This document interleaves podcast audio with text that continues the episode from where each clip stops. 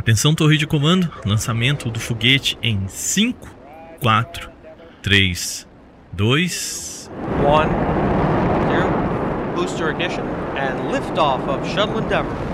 Houston, Endeavour,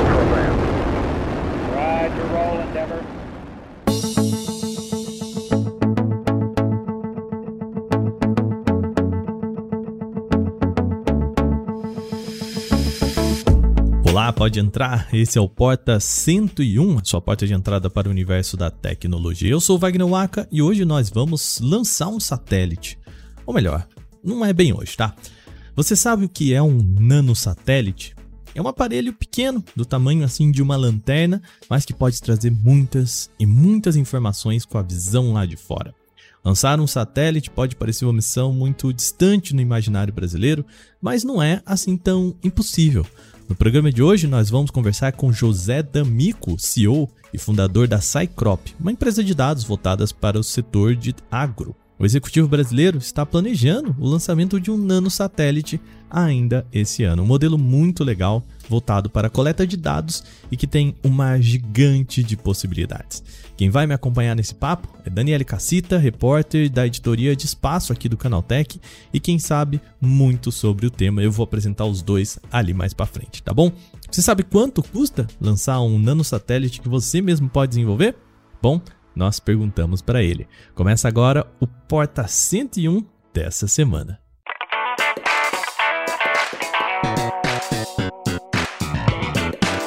Olá, seja bem-vindo e bem-vinda ao Porta 101, o podcast em que a gente mergulha no universo da tecnologia, um tema por aqui. Se você gosta de tecnologia e quer saber sobre as notícias da semana, nós temos também um outro programa que é o podcast Canaltech, lançado no nosso outro feed, vou deixar o link aqui na descrição, e a gente publica lá de terça a sábado as notícias mais importantes do seu dia. De domingo também, para quem curte entretenimento e cultura pop, a gente tem o Vale Play. Vou deixar tudo aqui na descrição. Acompanhe a gente, segue também. Se você puder deixar aquela avaliação, isso sempre ajuda a gente aqui no nosso programa, tá bom? Sem mais, vamos lá para o nosso bate-papo de hoje.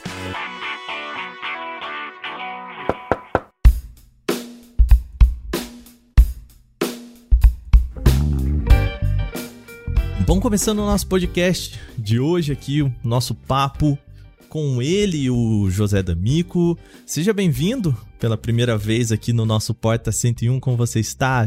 Muito bem, obrigado. Muito obrigado pelo convite, Waka. Obrigado a você.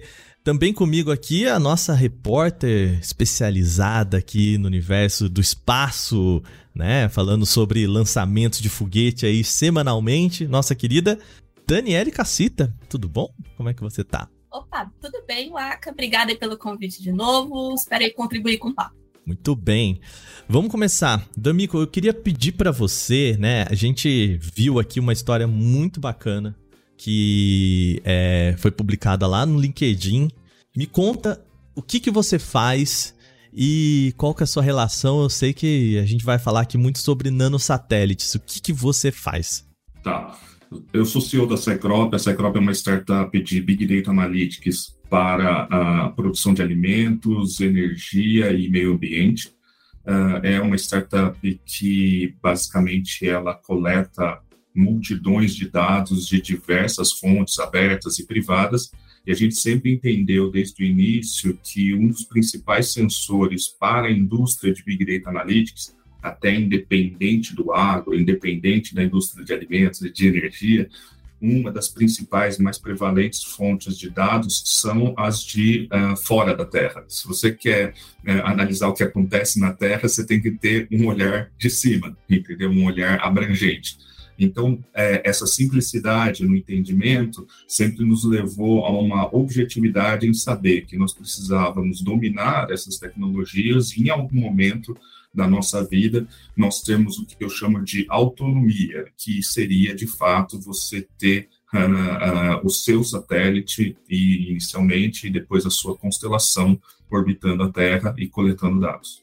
Ok, então deixa eu ver se eu entendi direito aqui, né? Se você vai oferecer, por exemplo, né? Eu sei que você trabalha muito no setor de alimentos, energia, né?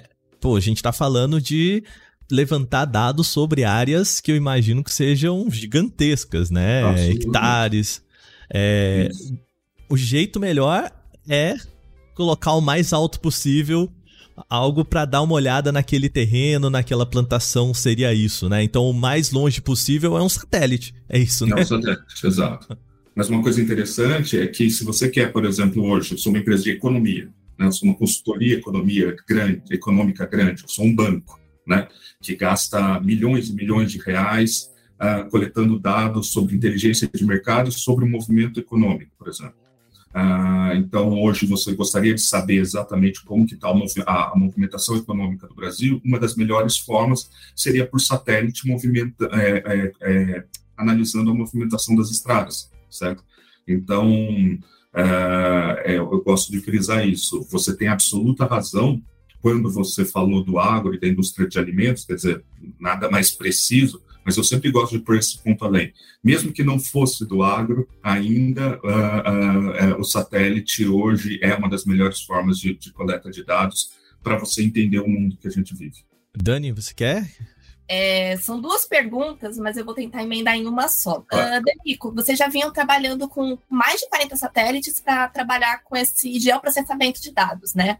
Sim. Então, eu queria entender um pouquinho como tem sido esse, esse trabalho e o que, como que vai ser agora que vocês vão entrar com esse nanosatélite, né? Qual vai, quais vão ser as vantagens que vocês vão ter daqui para frente? Quais são as expectativas? Pode contar um pouquinho para gente? Claro, posso sim.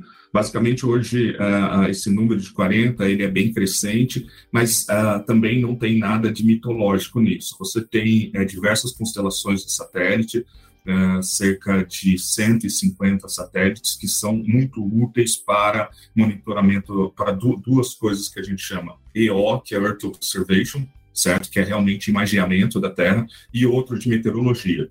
Esses satélites são das principais agências é, espaciais do mundo, então a gente está falando da NASA, da Agência Espacial Europeia, da JAXA do Japão e, e da francesa. Basicamente, essas, essas quatro grandes agências têm esses satélites, eles, os dados deles são públicos, então o que nós fazemos, e outras empresas também fazem, e não é nada tão complexo assim, é coletar esses dados e, e processar. Acontece que uh, esses, esses satélites são, vamos dizer assim, de propósito geral para meteorologia ou propósito geral para Earth Observation.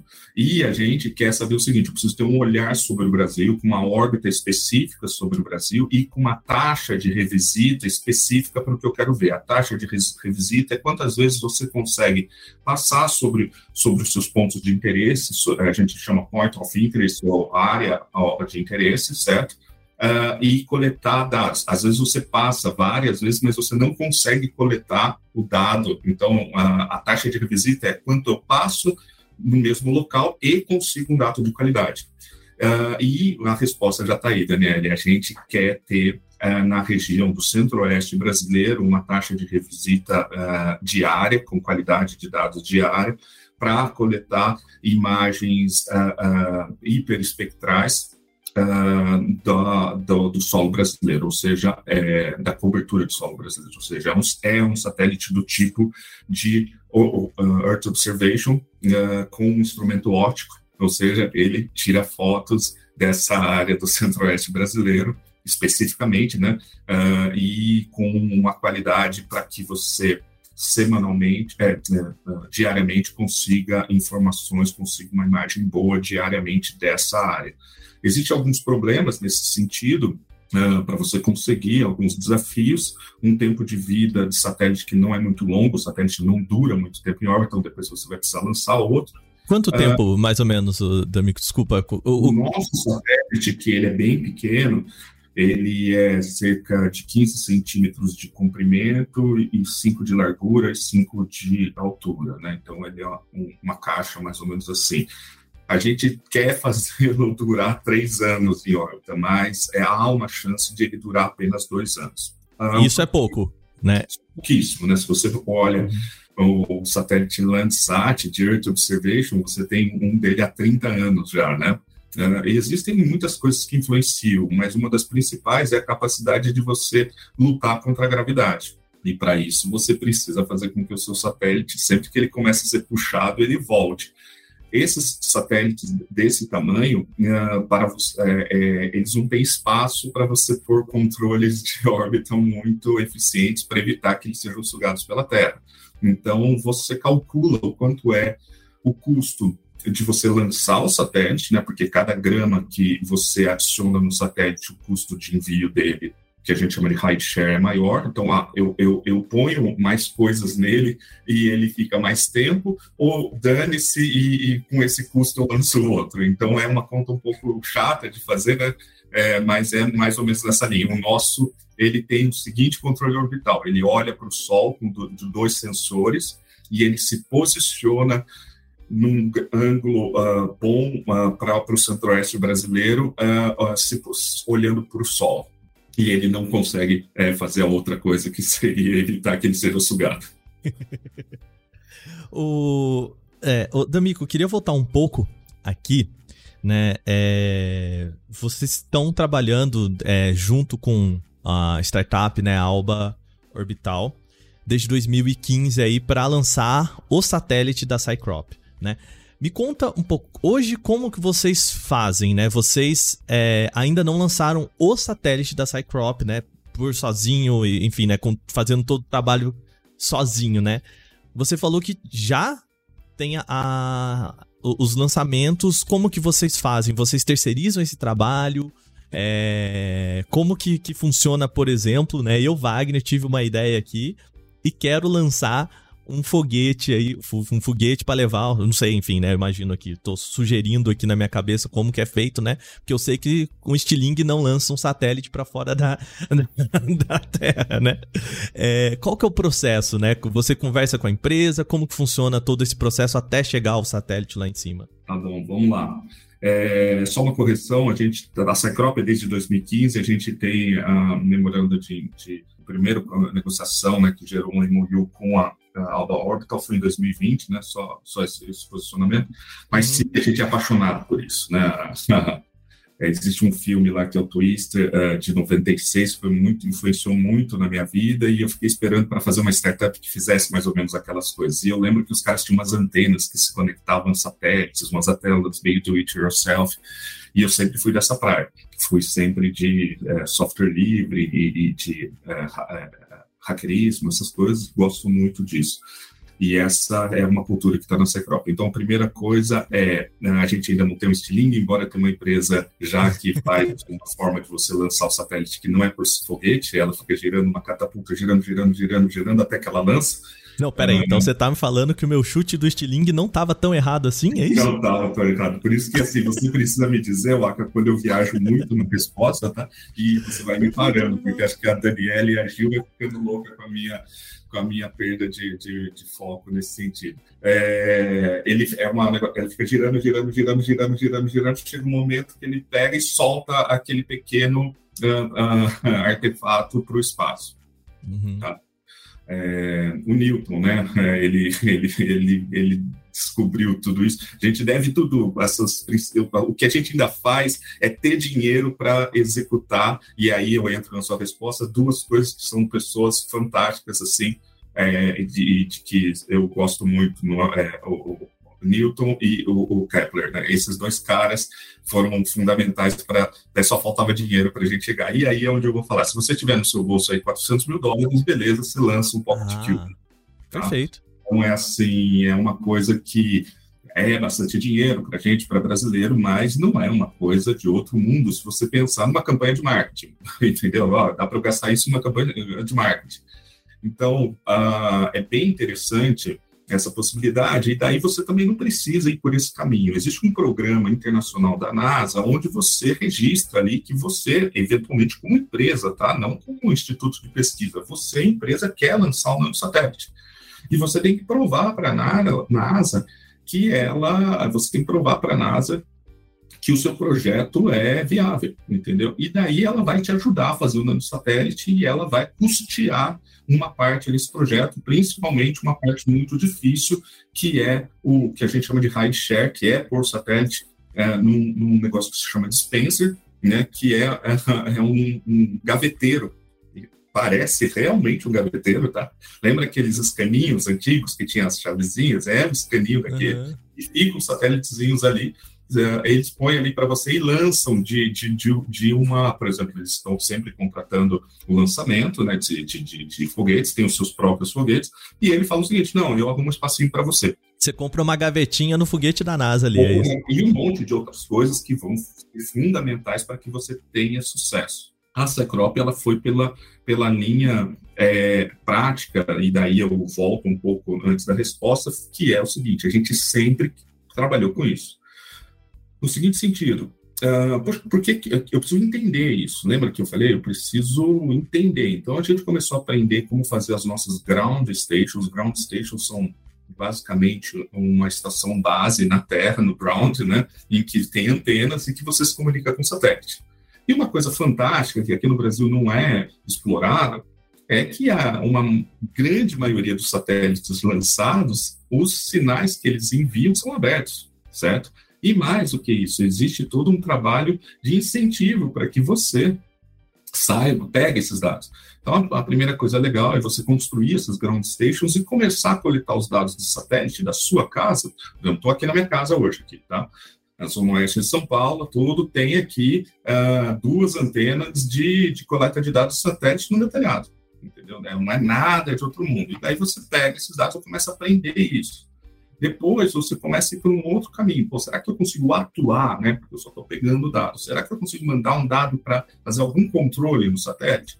E você vai aprendendo isso com uma comunidade livre de, de, de pessoas e participa também de algumas associações, por exemplo, a LibreSpace, onde você começa a contribuir com conhecimento, a aprender também, certo? É, disseminar conhecimento e você doa dinheiro também, se você quiser, para lançar satélites abertos, tá? E existem outras, ah, pelo menos mais uma é, associação. Ô, ô, D'Amico, desculpa, só, só para entender que o satélite aberto, portanto, é desses que você falou, cujos dados são liberados para que você aí na sua casa, ou eu aqui, se eu tiver o equipamento necessário, possa é, utilizar esses dados de forma aberta. Seria isso, né?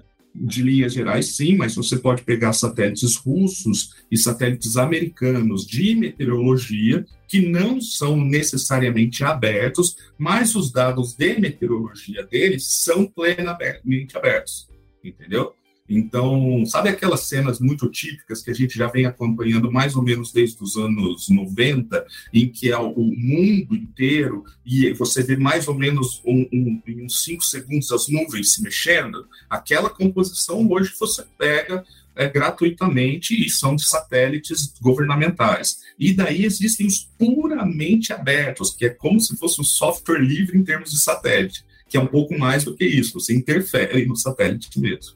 E a Secrop, a gente lá dentro ficou, pô, a gente precisa entender tudo disso antes de lançar o nosso satélite. A gente precisa entender todo esse negócio. E daí é o seguinte, oh, mas a gente não tem competência para fazer um satélite. O satélite é uma coisa bem legal, mas existem algumas coisas que vão demorar demais, por exemplo, para nós lá dentro fazer. E daí você tem empresas que fazem o projeto do seu satélite e elas já percorreram e já resolveram desafios chatos por exemplo, esse do controle, do controle da posição do satélite com os dados do Sol é um problema chato. Eu posso mandar um satélite errar nesse negócio e perder meu satélite. Uh, a qualidade da imagem, a qualidade da transmissão. E então a gente escolheu uma empresa que faz. Com o benefício de a gente estar acelerado e a gente poder operar o nosso satélite, que essa é uma outra questão. Uma coisa é lançar o satélite. Precisa licenciamento para lançar, precisa autorização para lançar e daí alguém precisa operar o satélite para você. E operar, que é ter a ground station ou as ground stations, certo? Para que você puder, possa controlar e fazer o uso do satélite mesmo, para você fazer a operação de terra do satélite. Caramba. E a Secrop vai fazer essa operação, né? Isso normalmente as empresas que costumam comprar, elas não operam. A gente vai comprar, mas, mas vai é, decidir operar também o satélite. Danico, aproveitando um pouquinho que a gente estava conversando sobre essa parceria que vocês fizeram com a Alba Orbital, você pode falar um pouco para a gente sobre como que é o funcionamento da plataforma Unicorn 2 Porque vocês vão usar ela agora no, no Vamos, satélite, né? Entender um pouquinho o funcionamento dela. Vamos, a gente queria ter um beta preview da Unicorn 3 e ainda não, não, não conseguiu, mas a, a Unicorn 2 ela re- re- resolve um problema muito bom, né? aliás, muitos problemas ela resolve, mas um deles é a, a, a, ela, ela, é, a, a Alba Orbital tem o seu próprio dispenser e isso é muito legal. Ah, porque na hora de você soltar o satélite, todo aquele aparato que fica dentro da, da, da, da- do foguete lá da cápsula e, e ele tem que abrir a portinha e, e- e- dar um empurrãozinho no satélite. Isso é, um, cha- é, é- é esse gaveteiro que eu falei, e daí, é, Daniel, tem, é, ele, ele tem um trilho e ele tem um pequeno ah, impulsor ali. A Alba desenvolveu tudo isso. Então, normalmente, a gente tem alguns padrões para fazer um nanosatélite, um pocket cube, um microsatélite, enfim. E você usa, ah, em termos de engenharia, os padrões disso, mas você ainda não tem certeza absoluta o quanto isso vai funcionar, a menos que você tenha o dispenser com você.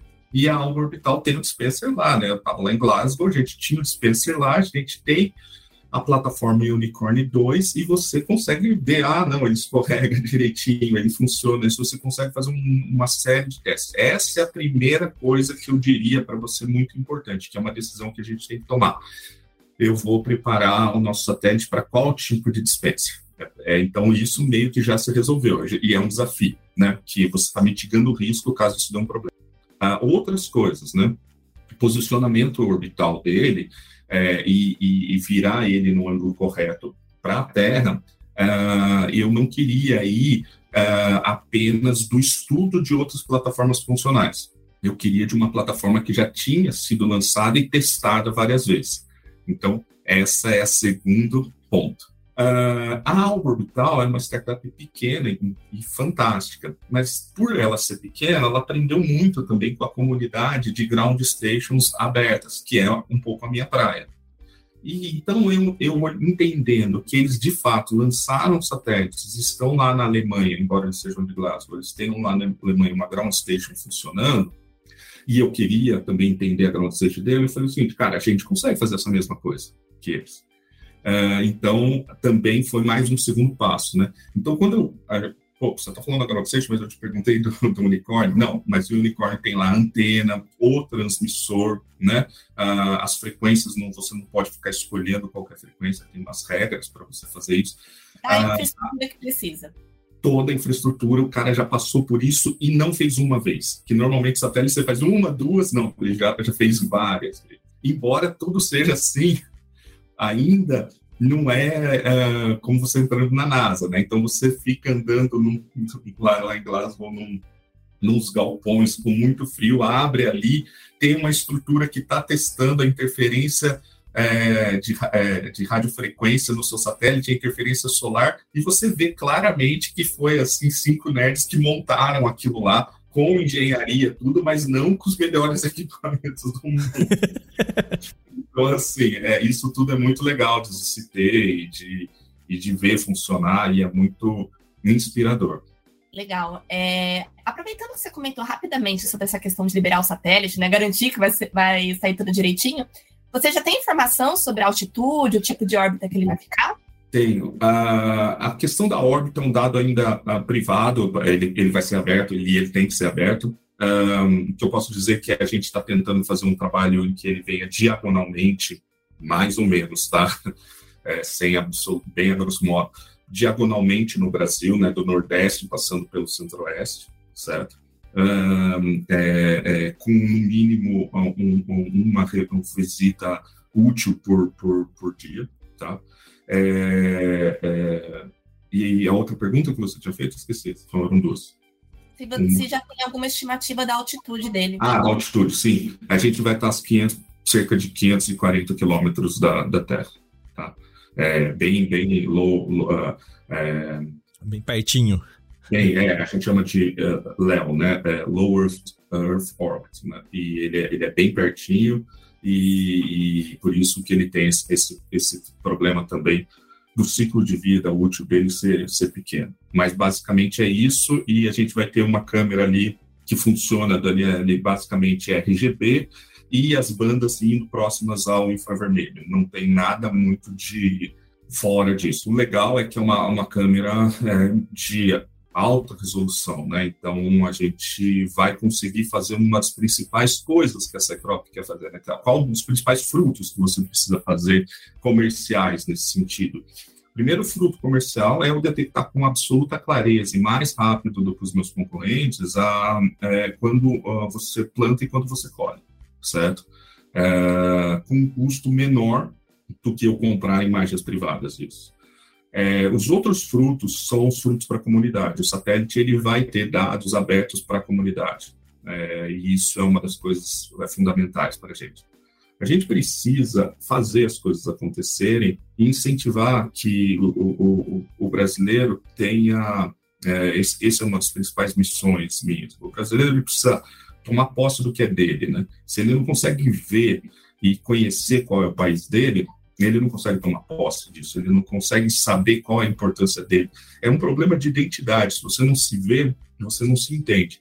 E o satélite vai dar essa visão aberta uh, para a comunidade brasileira. É, e o Brasil é um país que tem um, um problema com dados assim histórico, né? A gente vai pe pegar dado de qualquer coisa, é sempre ou um dado muito antigo, ou um dado muito muito falho, né? Assim, Sim e, e é, eu concordo e, com você, D'Amico. Não, é, é, nesse sentido, assim, principalmente dado público, né? Dado de acesso, assim, né? Só, só complementando. Quando, é, uma das coisas assim, quando eu tenho a oportunidade de falar com alguém do INPE e eu, eu os trato assim como, puxa vida, esses caras são, são as pessoas sérias, esses caras são os caras que fazem direito, entendeu? Então eu tenho uma posição muito, poxa, de baixar a cabeça porque os caras são demais. Mas isso não, não tira a minha crítica que é você tem que ser é, quanto melhor você é, mais humilde você tem que ser.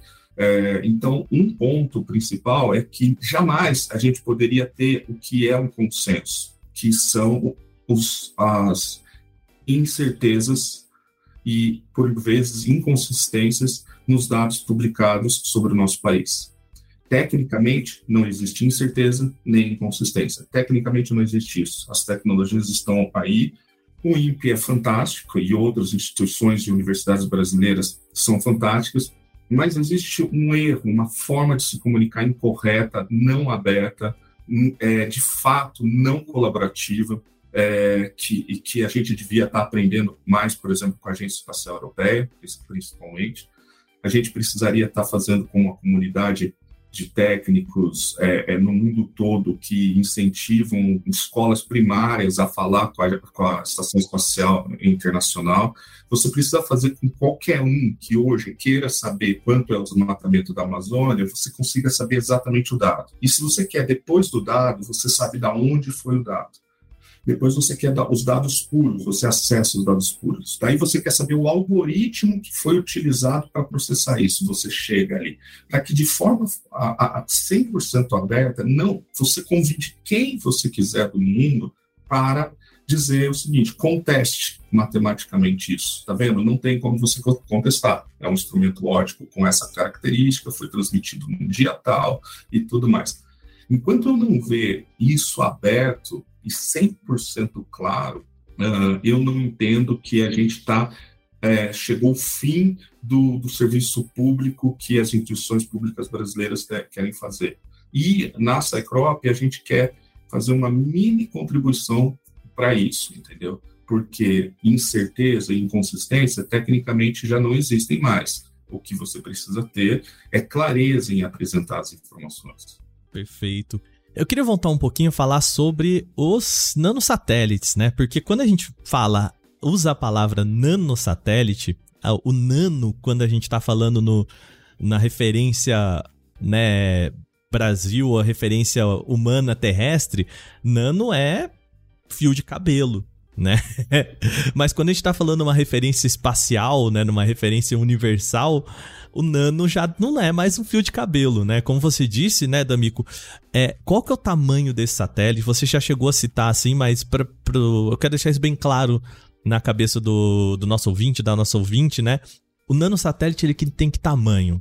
Tá, vamos lá. É... nós temos basicamente o seguinte: nós temos diversos níveis ali, né? Mas é, a gente costuma dizer que do nano ao pocket é, cube, né? Que é um pouco, é, você, são, são ah, centímetros cúbicos, certo? Então, hoje você teria já um nanosatélite em, em parcelas de 10 centímetros cúbicos, vamos dizer assim, certo? Ah, então, pensa lá num quadrado de 10 por 10 por 10, e daí você vai juntando outros quadrados ali, entendeu? Então, É, pensando básico. aí, seria um de 10 centímetros cúbicos aqui, pensando, então seria um pouquinho maior do que aquele aquele cubo mágico que a gente tem, sabe? talvez o dobro do tamanho do cubo Ah, mágico. O cubo mágico, o cubo mágico é, é exatamente, a gente tem satélites exatamente iguais ao cubo mágico, exatamente.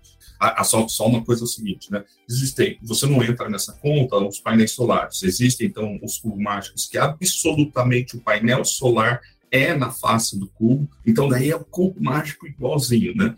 Mas ah, ah, você abre como se fosse umas asas, né? Ele faz assim, ou ele vai fazendo assim, né? é, como se fosse uma dobradura e ele vai desdobrando, desdobrando, que é o caso do nosso, e fica como se fosse duas asinhas assim, duas réguas de 15 centímetros, uma de cada lado, além do, do tamanhozinho dele. Eu vou colocar aqui nos links dos- do, nos, né, nos links da descrição aqui do nosso programa a publicação é, do D'Amico lá no LinkedIn que tem uma foto dele segurando o protótipo. É isso, né? Já é, já é naquele caso, já é um, um satélite funcional de testes é, em terra, né? Não é aquele que vai, mas já é um funcional com completamente só o painelzinho solar dele que não estava o painel em si, mas que em, em todo o resto era, era de verdade. Então você que tá ouvindo o programa quer ter uma, uma visão do que a gente tá falando aqui, né? Com os painéis ele parece quase que um drone, né? Um, um drone ali daqueles, né, medianos ali assim, mas sem o painel de fato, ele é do tamanho de uma lanterna, né? Eu diria que assim, não É é isso? isso, é isso. E aí é, é, é esse o ponto, né?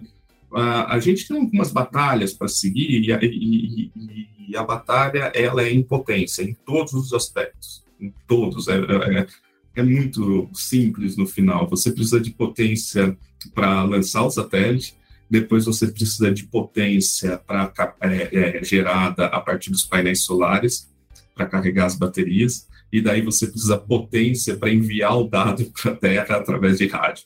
E é watts ou joules em todas as unidades. E, e é, é o que define lá, um, um dos principais definidores dos tamanhos dos satélites é como você é, resolve todas essas características. Né? Obviamente, um dos problemas deixaram de ser tão grandes quando você consegue ter no tamanho de é, duas moedas de um, de um real ali, você consegue já ter um processador. É, isso é legal. Se você pegar as, as moedas de um real, você consegue ali, numa delas, dá para ser o processador central dele, vamos dizer assim, é, do que tamanho, tá? De tamanho e, e um pouquinho mais leve. Outra delas consegue ser o, seu transmissor de dados. Outra delas consegue ser o sensor da câmera, né? Então é assim que a gente vai, vai, vai, vai, vai colocando as coisas, em, literalmente empilhando um a um.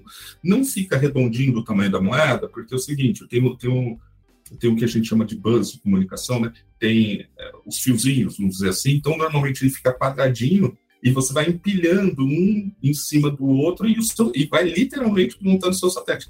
Tem dois empilhamentos que não funcionam muito bem, que é o da bateria, que não é uma fatiazinha assim, e o da lente da câmera, certo? Então, são, fora isso, são literalmente empilhamentos, cada pessoa cuida de uma parte. Quase que modular, assim, né? É exatamente modular.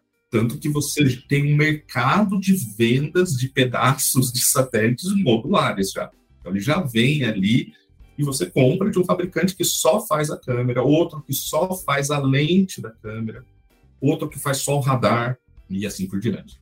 É, gente, aproveitando essa questão do, de como que é a estrutura do nanosatélite, Danico, por favor, é, você pode contar um pouquinho para a gente é, sobre essa questão de como que as empresas privadas agora estão podendo usar esses satélites, né? Porque como você mesmo comentou na publicação, até pouco tempo atrás, é, satélite era coisa de agência governamental, muitas vezes, né?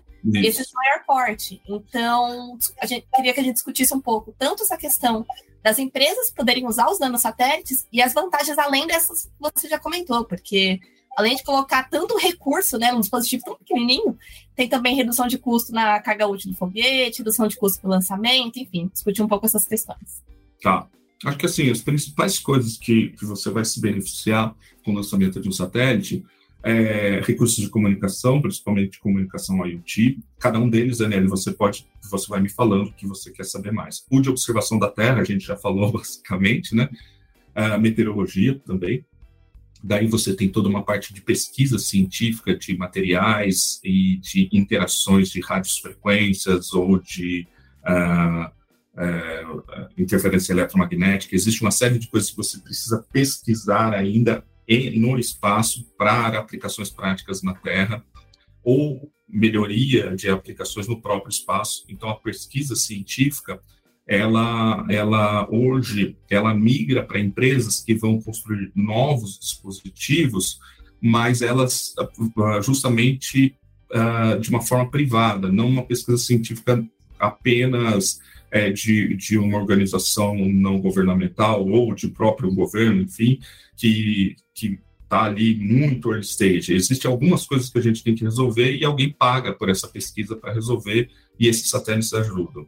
Você tem também a parte de defesa e segurança. Então, a, a, a, existem diversos nanosatélites, diversos satélites extremamente pequenos que estão sendo lançados para complementar recursos de segurança é, é, para, para governos que vão comprar por exemplo, quem faz arma, né? Uma empresa que faz arma vai lá e vende, então tem essa aplicação. Uma aplicação uh, de comunicação, né, é, que não é IoT, e, e, eu queria citar que ela também é muito útil e cada vez mais uh, presente, é como eu, eu, eu, abasteço de internet outros satélites, tá? Então, esse é muito interessante, né? É, eu, eu, mando um satélite para o espaço para ele se intercomunicar com outros satélites. É, essa é uma aplicação bem de futuro que a gente está falando tanto de inteligência artificial e a gente fala de tantas coisas, mas existe uma, uma coisa que, que vai ser fundamental para o nosso futuro, que é como eu um, os dados precisam chegar na Terra, certo? É, e para isso você precisa das benditas ground stations. E daí existe um problema, porque o, o, o, satélite não sendo estacionário, ele não vai estar tá sendo comunicado com aquela ground station toda hora. Ele se comunica em alguns momentos. Então, o que, que você faz? Tem um custo altíssimo, muitas vezes maior do que lançar o satélite, para pôr várias ground stations, entendeu? No, no, no mundo. Caraca. Uh, é. Uh, agora, imagina se eu não precisasse de ground stations, se você resolvesse esse problema. É, de, você consegue é, multiplicar e acelerar o lançamento de satélites gigantescamente se eu falar que eu não preciso de ground station. Então, se você pensar que a gente tem uma uma rede tipo a do, do Elon Musk ali, do Starlink, você, ela já está ali. Imagina, teoricamente, que ela conseguisse provar, prover a internet para os outros satélites.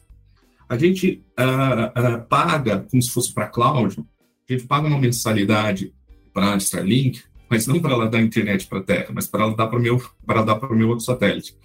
E essa mensalidade que eu pago para eles é, é, muito mais barata do que eu construir ground stations na Terra?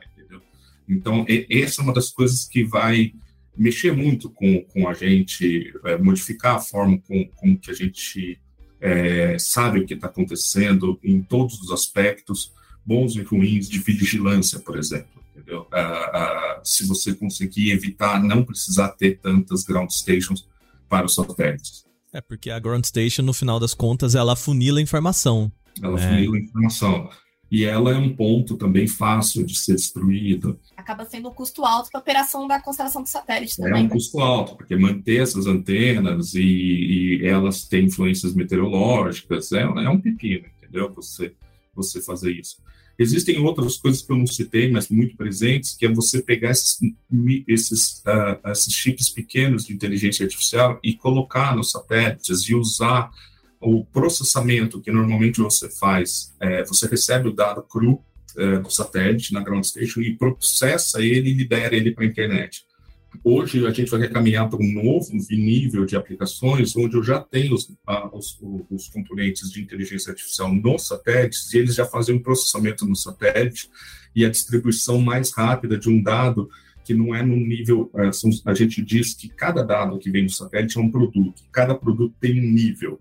Né? Então, o produto cru e depois o produto no primeiro nível, que ele já tem algum processamento. Daí tem vários outros níveis. Então, você Uh, e isso só acontece na Terra. Então, você já faria no espaço, por exemplo, uma detecção de queimada melhor, você faria no espaço uma detecção de desmatamento, você já faria no espaço, por exemplo, uma movimentação uh, de, de, batalhões de tanques de guerra no, no, no, solo, você faria uma série de, de, de coisas, ou, por exemplo, desprendimento de um iceberg, de uma geleira, de uma forma muito mais rápida, com esse processamento acontecendo já no espaço.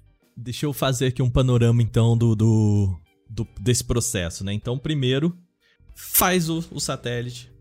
Segundo, lança esse satélite.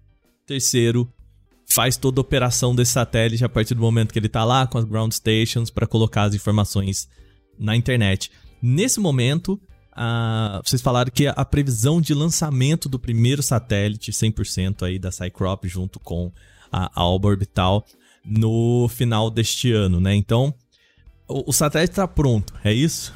Fisicamente, sim, não é o problema, mas vamos supor que ele não estivesse pronto. Você constrói um satélite em dois meses e meio. Ah, não, é, não é big deal se você faz o satélite. Aí existem ah, uma das primeiras etapas que demoram sete a dez meses, que é o licenciamento. Você precisa das autorizações para lançar o satélite, certo? E você precisa do licenciamento, por exemplo, ah, da agência reguladora do órgão regulador, vamos dizer assim, de transmissões eletromagnéticas, cada, cada país tem o seu, no caso do Brasil é a Anatel, e você precisa ter o licenciamento uh, para que você possa operar na faixa de frequência daquele satélite. É, esse licenciamento demora bastante tempo. Depois, você tem que fazer uma submissão do projeto e, e, a, submiss, uh, e a submissão de todos os detalhes uh, e fechar o contrato com quem vai fazer o ride share. Então, você fecha o contrato com algumas grandes empresas que você pode, algumas empresas, não necessariamente tão grandes assim que você pode fazer, mas SpaceX sempre a primeira, que veio na nossa mente, a Rocket Labs, que é uma que eu, eu pessoalmente gostaria de que fosse pela Rocket Labs. Uh, você tem também a, a Ariane Space, também, ela, ela, que não são satélites tão pequenos, uh, foguetes menores ou, ou, ou, nem reutilizáveis, né? Mas as duas reutilizáveis e eu pessoalmente gostaria que fosse pela Rocket Labs. Você normalmente não faz isso, escolhe especificamente, você faz um pool e daí acaba sendo por uma dessas três principalmente. Bom, daí que acontece? Você tem que ter toda a, documentação de como o, o dispenser da Alba vai entrar lá dentro e você não pode deixar um escaninho vazio. Então você tem que lançar com todos os escaninhos cheios. E isso é, é porque não é um problema nosso, é um problema da Alba, que é como eles fazem o dinheiro. Então, é, esses são, assim, bem a grosso modo, o que a gente chama dos principais é, itens da missão. Uh, ah, para que ele possa ser lançado, daí você vai ter a data de lançamento e daí você vai ter a, as janelas de lançamento e a possibilidade disso funcionar ou não. Existe também um negócio que é como você vai acessar os dados do satélite no lançamento, né, não do satélite, os dados de lançamento, e logo depois, como é que você vai conseguir pegar os dados desse satélite? Porque depende de quando ele passar pelas principais ground stations. Ou se você vai fazer um satélite com módulo aberto, em que mais de mil ground stations uh, caseiras na, no mundo ficam dizendo, ah, eu peguei a primeiro dado, então não fica aquela lenga-lenga de mandar um satélite para o espaço, que vocês já devem ter visto, falando, não, o satélite está bom, não tá, não sei o que distribui isso para todo mundo, entendeu? Você, já fica sabendo minutos depois se o satélite está se comunicando. Eu, eu, fico, eu fico imaginando como deve ser a angústia, assim, porque é, é como soltar a bola de boliche, né? A partir do momento que, que foi para lá. Foi. Foi, né? Foi, e eu fico né? imaginando né? assim, cara, tá, a gavetinha empurrou o satélite, de repente. Então, ele não entrou na posição que tinha que estar, tá, e você, cara, Sim. É isso, né? É assim, meses de trabalho porque o, o, o, satélite não entrou na posição que ele tinha que estar. Deve ser assim, cara, um. um é, é, uma tensão, porque é Sim. tudo isso, né? É o mês de trabalho que por conta de detalhes podem Sim. simplesmente não rolar, né? É, um- uma das coisas que não podem acontecer, né, porque a gente vai mitigando todas, né, e essa eu não queria me meter, mas de jeito nenhum de ser responsável por isso, essa ah, acabei não falando ali, né, porque tinha a ver com a questão do posicionamento em órbita, eu englobei ali. Mas você tem um giroscópio, né, você tem um motorzinho que gira na horizontal e outro na, na- na vertical, vai funcionar mais ou menos como um peão, e esse cara, ele entra ali, o, o satélite vai, ele, e, e você precisa fazer com que ele não fique biruta, né? ele tem que ficar o painel solar para o lado certo, a câmera para o lado certo, a antena para o lado certo. E daí você tem que fazer esse giroscópio se ba- balancear ele, né? E eu jamais queria entrar nessa seara de fazer um negócio que, que lançasse e ele ficasse louco lá se debatendo no espaço, entendeu? Então esse é um ponto importante é, de, de se resolver e é um dos riscos que a gente se preocupa. Mas, em linhas gerais, de novo, isso já está bem resolvido mesmo. Eu, eu entendo menos desse assunto, pouco, aliás, ah, mas e esse seria, seria a questão é, principal. Daí a outra questão é você depender de poucas ground stations e você não consegue pegar o dado do satélite. E um- uma coisa que é um problema é se você não conseguiu acertar o ângulo da câmera corretamente, né? Porque o ângulo da câmera, no nosso caso, é o ângulo do satélite. A câmera não se mexe, quem se mexe é o satélite. Então você faz de tudo para que ele fique corretamente na posição. A gente não consegue fazer como aconteceu em Brumadinho, que o, acidente foi na hora do almoço e algumas horas depois havia uns grupos no WhatsApp de startups que poderiam ajudar lá. né? A Cycrop foi uma dessas startups, mas nada teria sido feito se a Airbus não tivesse disponibilizado as imagens de satélite dela. Mas ela não conseguia disponibilizar porque a câmera não estava voltada para pegar uma boa imagem de Brumadinho naquela, na, na, na data que a gente precisava. Né? Precisava, a gente era uma sexta-feira, você já precisava imediatamente nas próximas horas isso. E daí, como o satélite deles é gigantesco, é de 2 mil quilos e tudo mais, o cara chega uh, e ele redireciona, ele mexe, tanto ele consegue mexer em órbita, ele consegue Peraí, mexer peraí, em câmera. D'Amico, quando você fala assim, o cara chega, tipo, não é um astronauta que sai da estação espacial Não, com uma não, roupa, é vai lá. lá e, e- e- mexe, né? É Tá. lá no centro de controle, ele tem que ter uma autorização, porque isso vai impactar comercialmente o satélite dele, entendeu? Você tem uma expectativa de que ele vai gerar imagens boas de outros lugares do mundo e ele vai sacrificar aquelas imagens ah, para fazer com que a gente tenha uma imagem boa de Brumadinho, que estava no período de chuva e tudo mais, e eles fizeram essa movimentação da Terra, entendeu? Controla ali os motores e tudo mais, os atuadores, e isso não tem num satélite pequeno. Você lançou, tá lançado e ó, A posição ficou, Força. ficou. é aquele negócio. Ou ele fica na posição certa, ou ele fica na posição errada, ou ele fica que nem um biruta girando, entendeu? Então, de três opções, você tem que acertar uma, entendeu? Porque você não consegue fazer isso com satélites grandes. É, é, com os pequenos, só com os grandes que você consegue sair mexendo. Alguns têm os propulsores que literalmente vão, vão se mexendo. Que tensão. É, só queria voltar rapidinho na questão do lançamento, né? Que você comentou rapidamente sobre essas várias empresas que fazem lançamento, apesar da gente sempre pensar na SpaceX, tem outras, né? Sim. É, vocês estão agora nessa etapa, então, de fechar o contrato, decidir qual vai ser a empresa e, consequentemente, o lugar do lançamento, então? Não, então, o contrato é, já é, é fechado com a Alba, ela resolve esse problema. O momento Ah. atual, atual nosso, que dura mais sete meses, é, é o de licenciamento, são as autorizações. A Alba já tem um contrato para lançar um número de satélites anualmente, que, distribuído minimamente por essas três empresas, entendeu?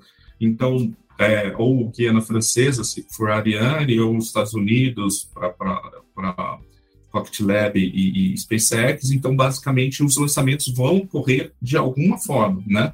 É, é, existe uma coisa que acontece que muitos satélites são de universidades, ou por exemplo para meu desespero, mas felicidade geral, muitos são de escolas é, primárias, entendeu? Uh, escolas de crianças que estão lançando seus satélites ao redor do mundo, entendeu? E esses satélites, o licenciamento às vezes pode demorar mais. Você tem uma questão de arrecadação de dinheiro, você tem uh, uma questão de querer fazer coisas que, como elas são extremamente públicas, você tem interesses de organizações que querem aprovar o projeto daquela escola, se ela vai ser de forma útil e tudo mais. Então, esse, esse gap de sete meses pode demorar dois anos, entendeu? Então, claro. se uhum. um da Cycrop não der certo, vai estar tá terminando de fechar um dessas outras é, é, instituições e daí ele entra ali na frente, entendeu? E esse é um modelo de negócio muito interessante de startups, extremamente uh, uh, rentável, que é, olha, a gente vai ficar é, ajudando é, construir satélites e, e, e, e, fazendo a gestão do, de quem vai te mandar esse satélite. E isso é bem legal. E daí, isso, para o cliente, no caso da Cyprop, passa a não ser um problema.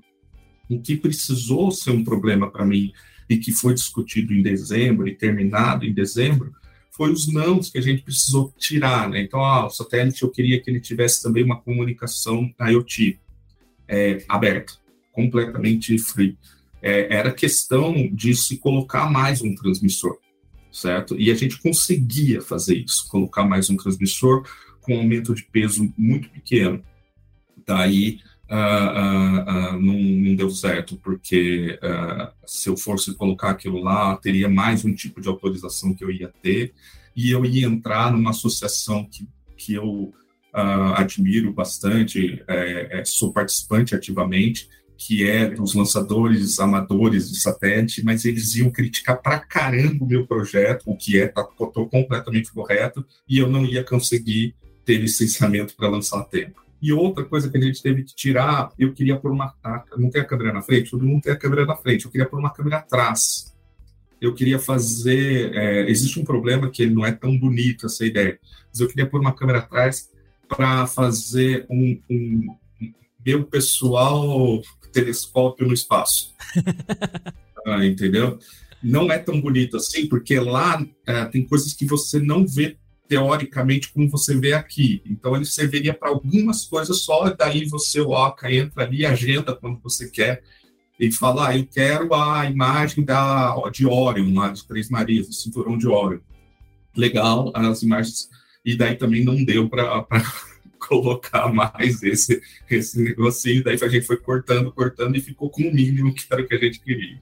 Você tem noção de quanto custa a mais, por exemplo? Você falou assim, né? Um, colocar um grama a mais ali, o peso sobe e esse custo sobe, assim. Você teria noção do quanto, entre aspas, custa o grama, assim? Não, hoje eu não tenho. Esse é um dado teoricamente.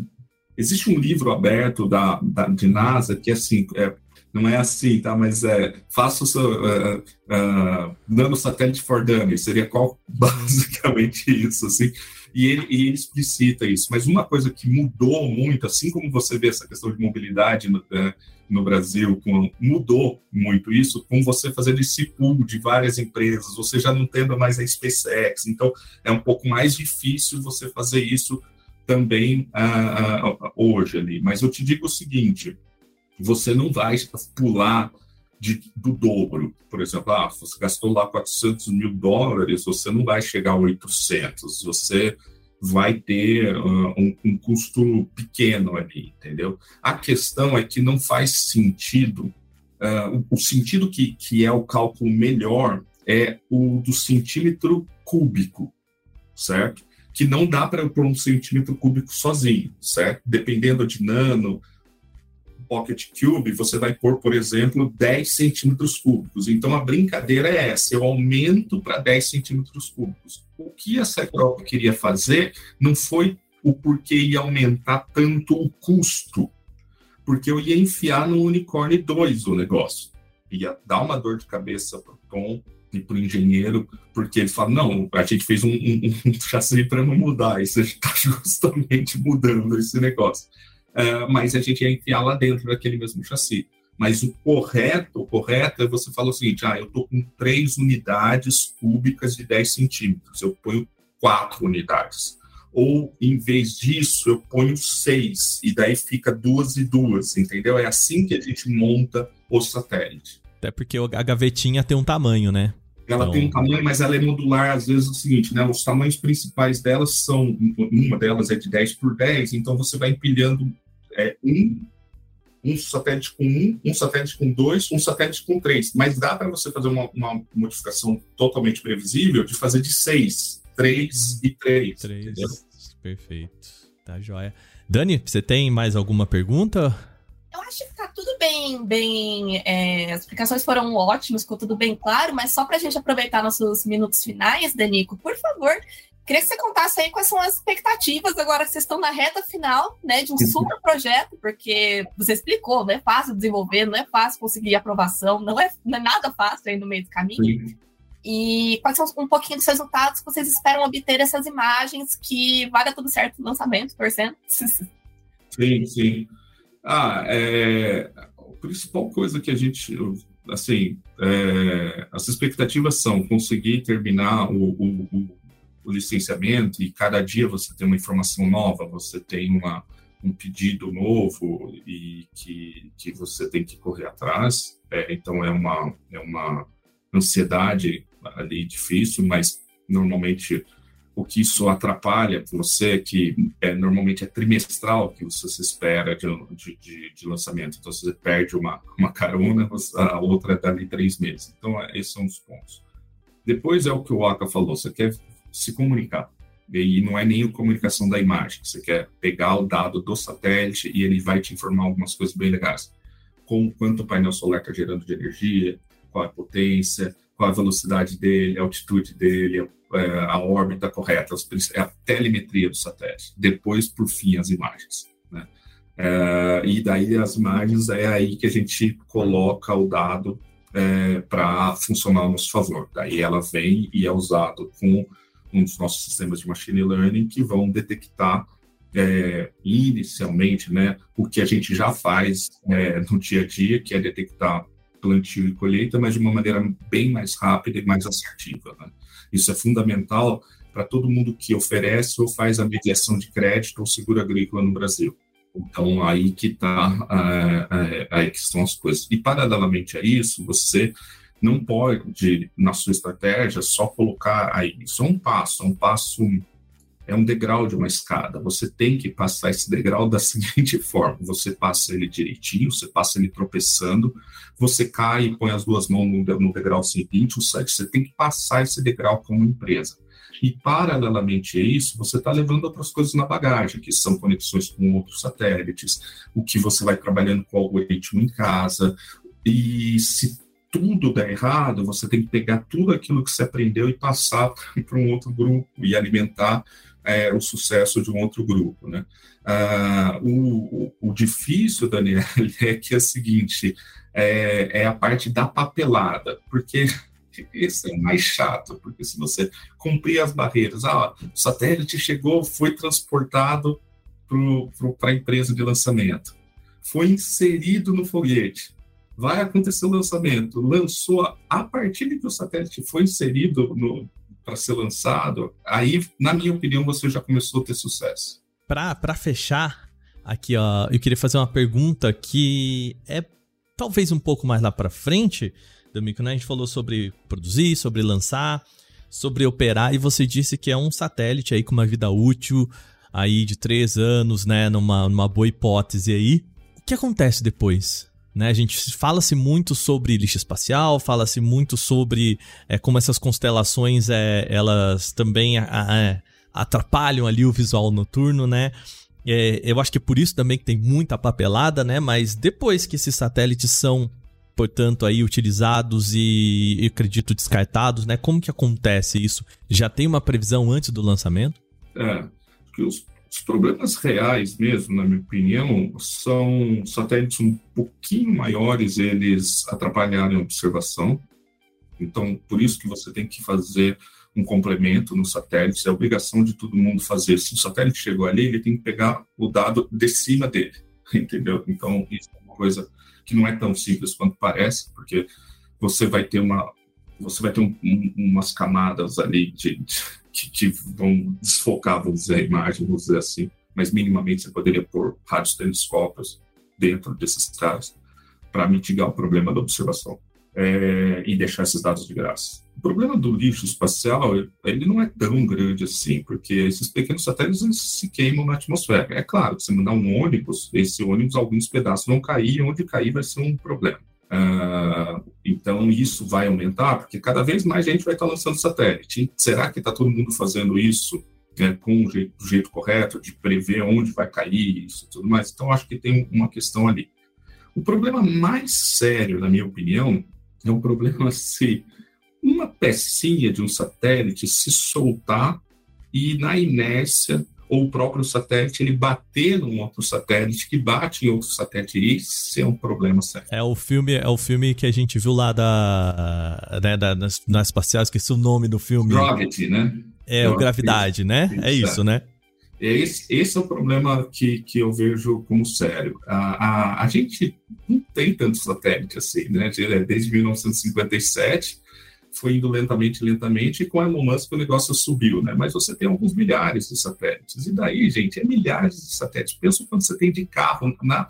Olha, a superfície da Terra não é 100% utilizada para automóvel. E você tem muito mais, você tem milhões e milhões e milhões de automóveis. Gente, dá para pôr muito satélite. Assim, é, tem que ampliar, mente, assim, o espaço que dá para pôr de Você tem um ponto aí, você tem um ponto aí muito grande, entendeu? É, é, é, de uma dimensão que a gente não consegue imaginar. Mas a gente também está pensando aqui na previsão futura, né, em que 30 Elon Musk resolvem lançar satélites como o Elon Sim. Musk, né? Não Sim. só o Elon Musk, como né, a Amazon, enfim, né? O Jeff Bezos, né? Sim, é, nesse sentido, então, só para eu entender, no caso de nanosatélites é isso. Ele parou de funcionar, provavelmente ele vai parar de se estabilizar ali vai entrar em órbita e virar poeira espacial, é, é isso? Aí, normalmente, a gente tem uma brincadeira que é no Twitter ficar vendo as fotos finais da morte do satélite, né? Que ele vai mandando as fotos até ele morrer. Pá, pá, pá, pá, ele parece. Então, já tem vários caras assim, que a gente segue no Twitter que é para ficar vendo as últimas fotos do satélite, entendeu? Uh, que são fotos que tem que ser enviadas e uma ground station pegar. Então, também não é nem tão simples assim. Mas esse é o ponto. E da Cycrop é o seguinte: você lança o primeiro satélite para a continuação dos outros, entendeu? É esse o ponto. A gente tem que ter isso no Brasil, claro. É, vale mais a pena você é, gastar um milhão de reais para mandar um satélite, né? não, não vão ser assim, né? Vai, vai ser mais. Mas vou tocar num assunto de podcast aqui. Vale mais a pena você gastar 3 milhões como a sua formatura do que a festa da sua formatura entendeu? Você vai fazer um negócio ali. Poxa, a Argentina quer mandar um satélite é, é, para mandar mensagens do Maradona por rádio para todo mundo né, no satélite, entendeu?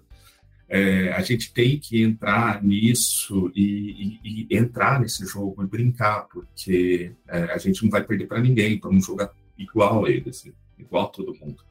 O Brasil precisa disso porque ele é o país mais importante no mundo em biodiversidade, em, em, em sequestro de carbono, em produção de alimento. Nós somos a maior potência é, do futuro da humanidade. Eu não preciso, não tem Estados Unidos, China, é o Brasil. Não é amanhã, celeiro do mundo, é hoje. Mas se nós não entendermos quais são as nossas fronteiras, o que tem a nossa biodiversidade, se nós não tivermos autonomia e dominância sobre os dados nossos, nossos, nós nunca vamos é, conseguir discutir de igual para igual, entendeu? Porque você não tem os dados e os outros têm os dados de, de você. E, então, é por isso que esse tema é fundamentalmente importante. E só deixa mais importante ainda o trabalho que vocês vão fazer, né? Com as imagens, com o monitoramento. Sim, sim. É, porque, por exemplo, quando a gente tira foto de uma colheita, não é simplesmente pela colheita ou pelo plantio, esses dois fatos. É que eles especificam a área. E com essa área, você sabe o quanto, de fato, está sendo respeitado em termos do ESG, principalmente. O que quanto está sendo respeitado da, da, da área de proteção permanente, o quanto está sendo respeitado das reservas legais, é, o quanto está uh, sendo feito a produção de alimentos de forma sustentável e que o Brasil ele é, ele é um, um player importante e que, e que faz isso direito, faz isso corretamente.